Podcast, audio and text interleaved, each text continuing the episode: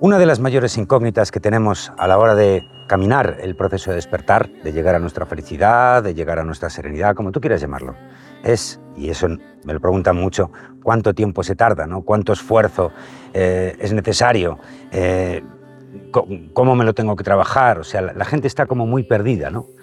Y luego está la otra parte de la facilidad con la que la gente quiere alcanzar sus metas espirituales, sus metas de su mundo interior. Bueno, hoy vamos a hablar sobre todo de eso, de los esfuerzos que son necesarios para trabajar nuestro mundo interior y qué podemos esperar, ¿no? Bueno, bienvenido, bienvenida. Yo soy Joel Masiebra y esto es Mundo Interior. Bueno, todo el mundo ha empezado antes o después su camino personal, ¿no? Y uno de los mayores y principales problemas es que no han traído manual de usuario. Y eso tiene una razón bien sencilla. Cada uno de los planes de vida son planes individuales. Todos nosotros tenemos que trabajar diferentes cosas. ¿Qué tienes que trabajar tú en esta vida? Es un tema tuyo. Tú eres la persona que ha decidido armarte ese plan de vida y, bueno, pues en función de lo que tú has avanzado en otras vidas, vas a plantear esta como, de alguna forma, el, mapa de ruta que tienes que abordar, ¿no? Pero tenemos un gran problema y es que vivimos en una sociedad que ha hecho que toda tu energía se enfoque al mundo exterior. Todo tu tiempo se enfoca al trabajo o a otras personas y hay muy poquito tiempo, muy poquito espacio, muy poquita energía reservada para ti, para tu mundo interior.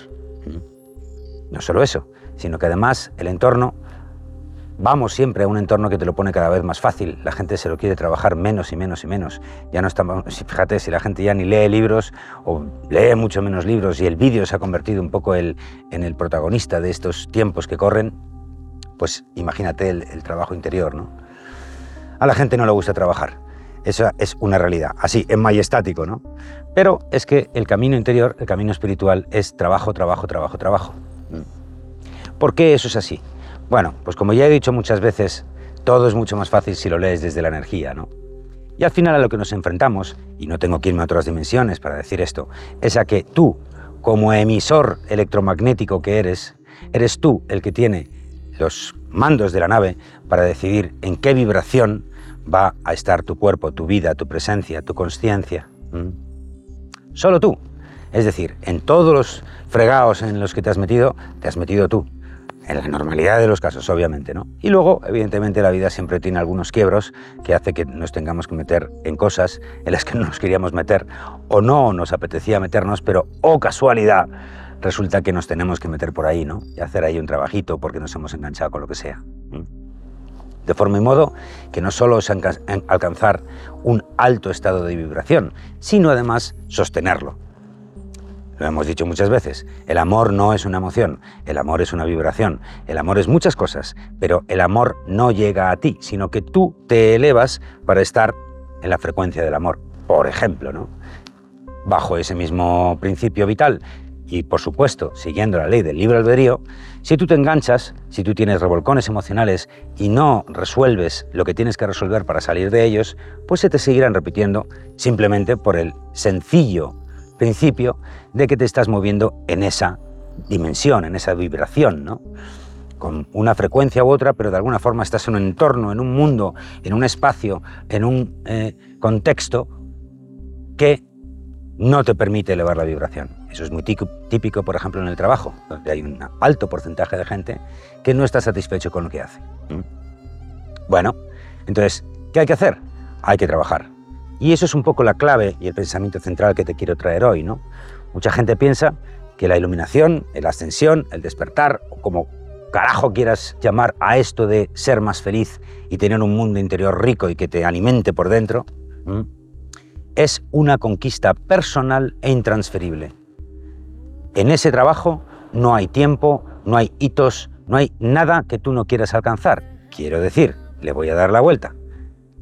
Todo ese trabajo interior, nadie te va a regalar ninguna medalla, nadie te va a reconocer ningún hito que tú hayas alcanzado, ni nadie puede hacerlo. Es decir, tenemos que tender, tienes que tender hacia tu, lo que se llama soberanía espiritual, ¿no?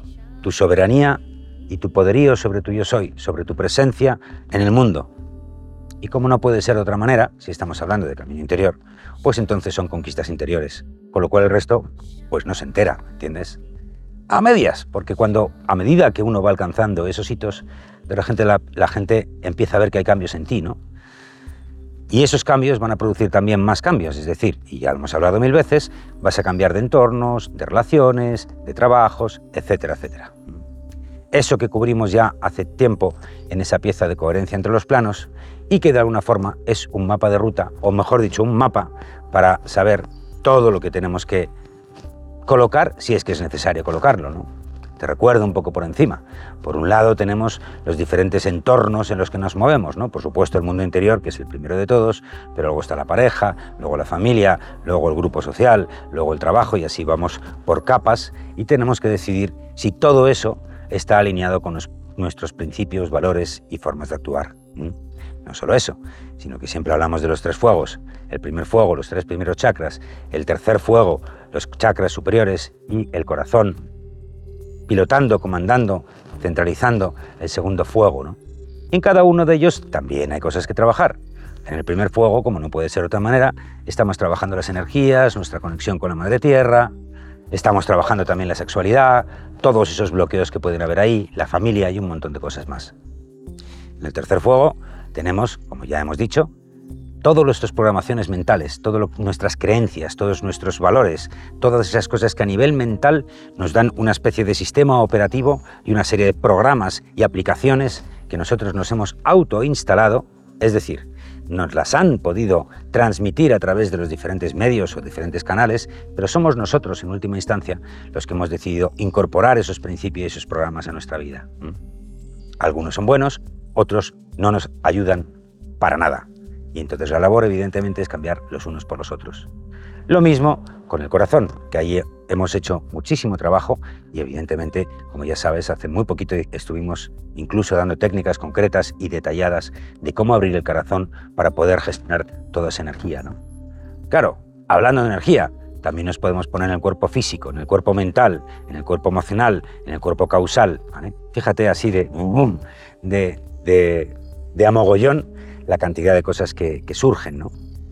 De forma y modo que hay mucho trabajo por hacer y entonces eso agobia a la gente.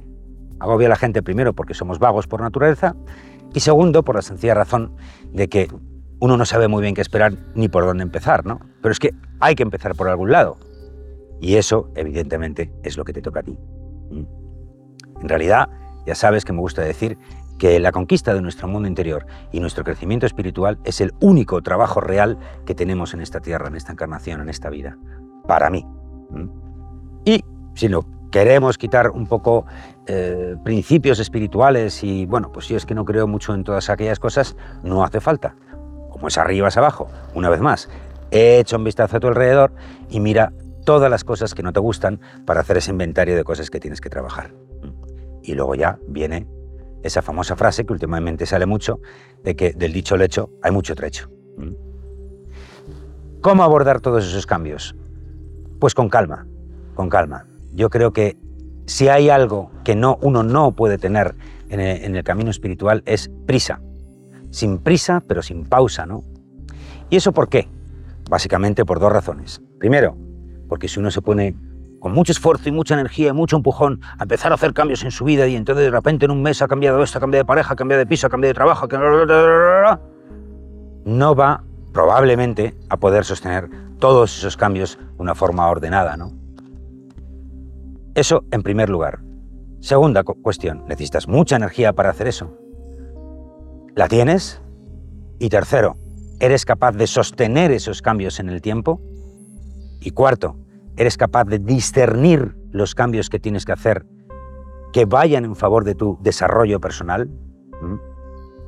Discernir es un verbo clave aquí, porque es ahí donde sí, efectivamente, la mente y además la conciencia, que es lo que se nos está despertando el plano espiritual, empiezan a colaborar y de alguna forma la mente tiene que entender también. Es decir, esto no va de apartar al ego ni apartar a la mente y solo sentir con el corazón, no, si eso fuera así, ¿para qué caramba nos tenemos una mente, no? No, esa no es la cuestión. La cuestión es que la mente hay que ponerla a trabajar con los programas adecuados para llegar a, a discernir lo que tienes que discernir, despertar la sabiduría tuya, propia, personal, que te va a llevar esa soberanía espiritual donde nadie se puede, absolutamente nadie se puede meter Y eso te ayuda a empezar a entender por dónde tienes que caminar y te ayuda también a hacer los, los cambios necesarios para conquistar esas nuevas cotas de vibración, esas nuevas cotas de estar en el mundo. A medida que uno avanza por ese camino y van sucediendo cosas, un poco a trompicones, ¿no? Y pasan los años, no muchos años, de repente uno lleva trabajando dos años y se da cuenta que hay muchísimas cosas que le sobran en su vida. Esto va de soltar lo que te sobra. ¿eh? Recuerda. Y también esa otra de sí es sencillo o sí es simple, pero lo has hecho. De forma y modo que lo que tenemos por delante es trabajo, trabajo, trabajo y trabajo. Nadie te va a regalar nada. ¿Por qué? Porque eso sería absurdo, ¿no? Si tú conquistas un estado de felicidad interior, pero para que ese estado necesite, se mantenga en el tiempo, necesitas algún factor externo, ya sea físico, un, objeto o una persona, una pareja, por ejemplo, entonces siempre vas a andar con un bastón, con un apoyo que es ajeno a ti y que no te va a permitir equilibrarte en tu centro interior. Y ese es todo el trabajo que hay que hacer, ni más ni menos, y eso es, obviamente, aunque parezca sencillo decirlo, es muy complicado en cuanto empiezas a abrir esa flor y ver todo lo que hay detrás. ¿no? De forma y modo que si yo me elevo esa vibración, soy yo el que tengo que sostener esa vibración. Y eso requiere, pues de lo de siempre. Si quitamos cuerpo y ponemos coche, pues tú en tu coche le das un mantenimiento, le echas gasolina, cuidas del aceite, lo limpias por fuera y por dentro, etcétera, etcétera, etcétera. ¿Vale? Lo mismo con tu cuerpo, lo mismo con tu psique. Y a medida que uno va haciendo su sadhana, ¿por qué hacemos la sadhana diaria, por ejemplo? Ahora que me viene a la cabeza la, la sadhana, pues precisamente para eso. Es decir, todo el mundo, por lo menos aquí en España, la gente se suele duchar todos los días. Todos los días la gente se arregla para ir al trabajo y entonces invierte ahí media hora, una hora, el tiempo que sea, en vestirse.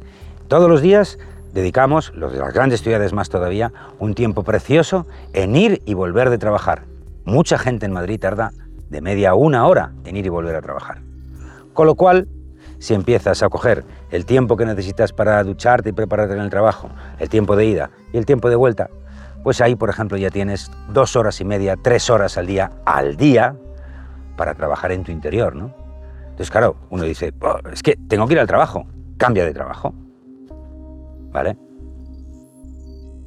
Eso acojona a la gente eso de los cambios fuertes, de cambiar de vida, cambiar de trabajo y cambiar lo que sea, asusta mucho, mucho, mucho, mucho, mucho. Y entonces la gente se, ata a un clavo, o se agarra a un clavo ardiendo, ¿no? Y entonces la pregunta que te tienes que hacer es muy sencilla. Un tema determinado. El trabajo, por ejemplo. Muy bien, el trabajo. ¿Te gusta? No. ¿Estás dispuesto a cambiarlo? No. Pues entonces no me llores. Es decir, uno se puede quejar detectar que eso es un problema y empezar a trabajar de forma continuada para que yo pueda dedicarme a otra cosa a lo largo de un periodo, el que sea, o cada uno como lo considere oportuno, o si no, pierdes tu derecho a la queja. Sí, sí, lo pierdes, a no ser que tú quieras permanecer permanentemente en un estado donde la queja es tu compañera diaria. Si eso es así, enhorabuena, ya lo tienes. Pero claro, el otro dice, no, no, es que yo no me quiero quejar. Bueno, pues ahí es donde entramos en el típico y clásico dilema de qué hago, ¿no? Si me quedo quieto o si me muevo. Si soy reactivo y solo cuando la vida me golpea voy a reaccionar o soy proactivo y entonces soy yo el que me lanza a hacer los cambios, por lo menos con la seguridad de que tengo las manos en el timón y que voy a no controlar el mal, eh, eh, perdón, el mar, sino que voy a poder navegar las olas que me van a venir, que eso seguro que va a venir, con muchísima más conciencia y criterio de hacia dónde, por lo menos hacia dónde voy a encauzar el barco, ¿no? independientemente de que llegue allí o no llegue allí, o el tiempo que tarde en hacerlo. Lo que está claro es que el trabajo es continuado. La gente que hace sadhana, como mínimo está una hora, nosotros, yo estoy dos horas y media todos los días trabajando diferentes cosas. Y ahí tengo mi trabajo principal para limpiarme energéticamente y recargarme energéticamente. Porque ahí está, por ejemplo, otra clave. ¿Cuánto tiempo dedicas al día a recargar tu energía en tu cuerpo? Al día. ¿A la semana? Eh, ¿Al mes? ¿Me entiendes? Es decir, tenemos una higiene exterior pero no tenemos una higiene interior. Tenemos un hábito para prepararnos por fuera, para ser presentables ante el mundo, pero ¿tienes un hábito para prepararte, limpiarte y presentarte en tu mundo interior, en tu interior, para presentarte a ti mismo? Para cuando te mires en el espejo decir, veo algo que me gusta, o veo algo que está trabajando y veo que me gusta que estoy trabajando. ¿Vale? De forma y modo que no es una cuestión de plantearse, bueno, es que me tengo que poner con mi vida interior. No, no, no, es que si no estás haciendo un camino interior, ¿qué estás haciendo? ¿Hacia dónde estás dirigiendo tu vida? ¿Cómo vas a mejorar tu calidad de vida? ¿Con un nuevo iPhone? ¿Con un nuevo coche? Eso ya lo has hecho. ¿Cuánto tiempo te dura esa ilusión? ¿Entiendes?